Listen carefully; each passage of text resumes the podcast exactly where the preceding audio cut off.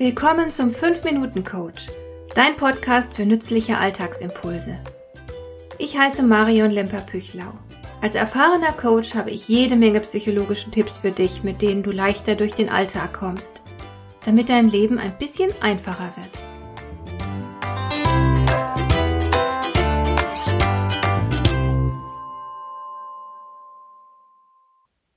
Die Deutsche Sporthochschule in Köln präsentierte vor einiger Zeit die Ergebnisse einer Studie, die die Deutsche Krankenversicherung in Auftrag gegeben hatte.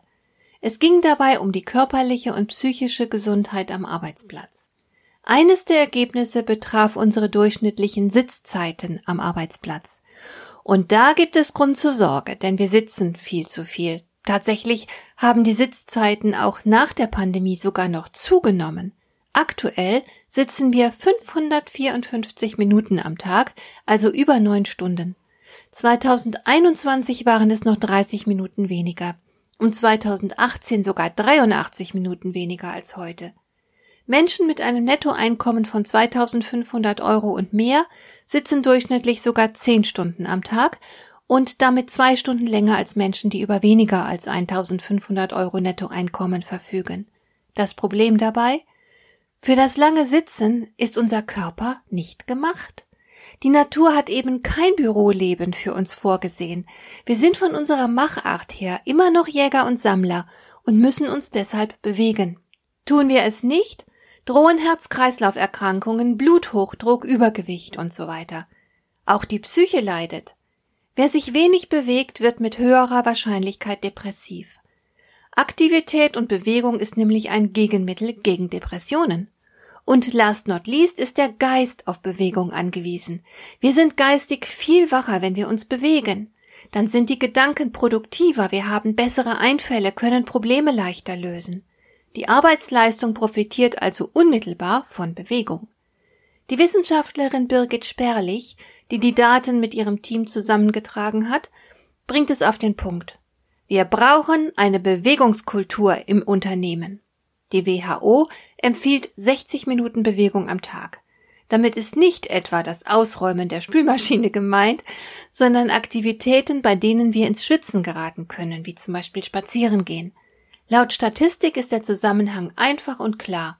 Mit weniger als 60 Minuten Bewegung am Tag haben wir eine geringere Lebenserwartung. Rumsitzen kann tödlich sein. 31 Prozent der im Rahmen der Studie befragten Personen wiesen aufgrund der mangelnden Bewegung bereits ein erhöhtes Sterberisiko auf. Nur 19 Prozent der Befragten gehen regelmäßig spazieren.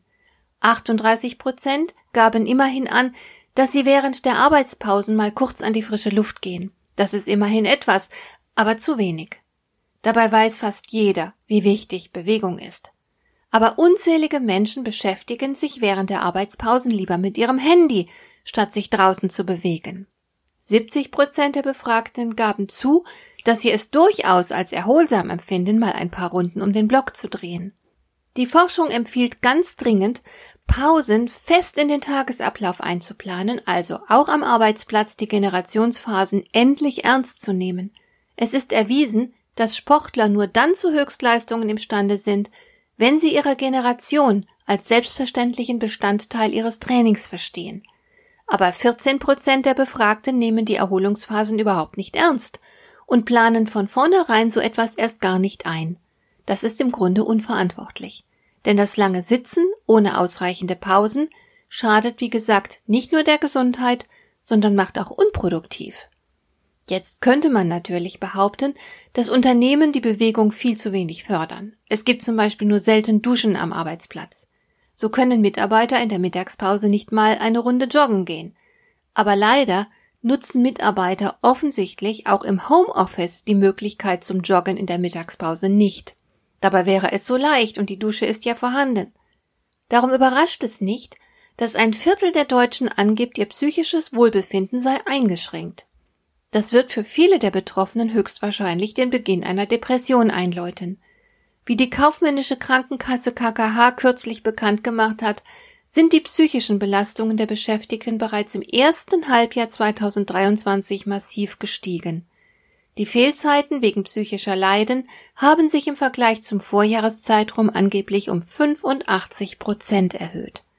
Unter den Versicherten der KKH grassieren Depressionen, Anpassungs- und Angststörungen.